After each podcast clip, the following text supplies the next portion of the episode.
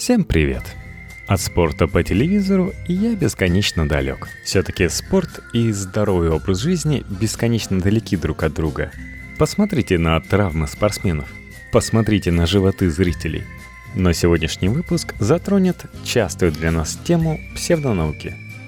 Парад псевдонауки – пять медицинских мифов большого спорта. Текст Иры Соломоновой, редактора World Press для слон.ру. Те, кто не видел выступление титулованного американского пловца Майкла Фелпса 7 августа в Рио, это, например, я. Наверняка о нем слышали. Нет. Причем слышали не об очередной медали спортсмена, а его внешнем виде. Фелпс появился в бассейне, покрытый багровыми пятнами размером с теннисный мяч. Так мир заговорил о новой моде среди элитных атлетов – каппинг. Россияне снисходительно ухмыльнулись. Модное веяние оказалось тем, что большинство из нас давным-давно знает как банки, которые многим ставили в детстве во время простуд. О банках Фелпса не написал только ленивый. А некоторые медиа провозгласили, что в лечении ими наступил олимпийский момент. Восторг по поводу банок – печальное зрелище – для ученых, считает профессор Альбертского университета и научный сотрудник Королевского общества Канады и Канадской академии медицинских наук Тимоти Колфилд. В своей недавней статье он заявил, что Олимпиада превратилась в международный фестиваль спортивной псевдонауки. И для того, чтобы научиться отличать доказательную медицину от ерунды, потребуются олимпийские усилия – в беседе с Кейт Луна, редактором издания Motherboard в Канаде, Колфилд назвал пять средств, которые стали популярны среди спортсменов без каких-либо научных оснований. Банки. Каппинг. Хотя спортсмены, использующие банки, утверждают, что они улучшают кровоток и восстанавливают мышцы, а телеканал «Россия-24» объявил, что эффект от подобных процедур во многом схож с действием мельдония, на сегодняшний день наука не располагает твердыми доказательствами пользы от такой терапии. Анализ имеющихся исследований на эту тему показал, что банки потенциально эффективны для лишения опоясывающего лишая. Однако исследования в этой области обычно имеют огрехи в методологии, а значит, материала для однозначных выводов просто-напросто недостаточно. Кинезиотерапирование. Сегодня практически на любых профессиональных и любительских соревнованиях на спортсменах можно увидеть разноцветные эластичные ленты – кинезиотейпы.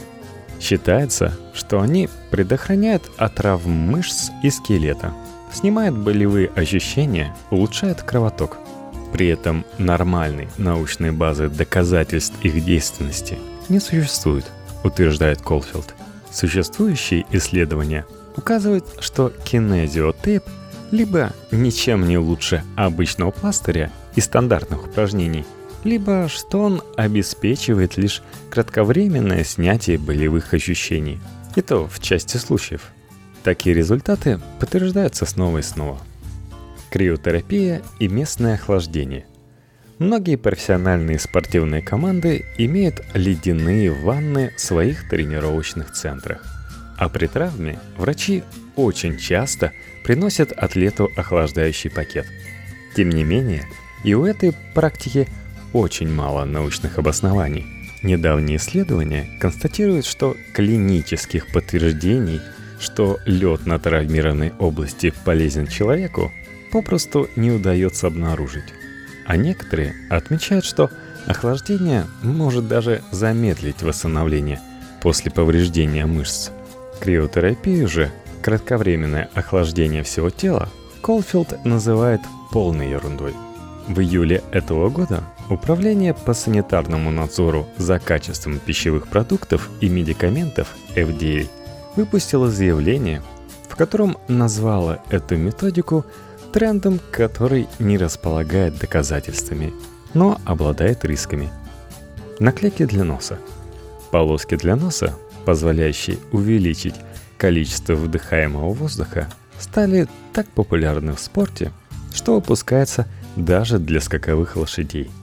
И все же доказательств, что они улучшают дыхание, максимальное потребление кислорода или непосредственно спортивный результат не найдено. Внутривенная гидратация. Популярность этой терапии основана на идее, что получать жидкость внутривенно эффективнее, чем пить ее. Это утверждение лишено научной базы, но при этом и позволяет клиникам, предоставляющим услугу, брать 115-150 долларов за порцию жидкости.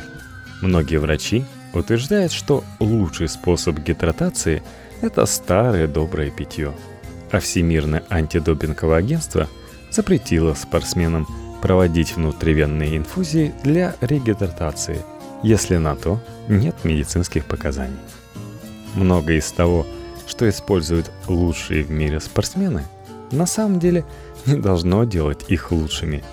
Почему же сами атлеты верят в то, что банки, полоски на нос, акупунктура и другие методы позволяют им достичь результатов – как полагает Колфилд, это эффект плацебо.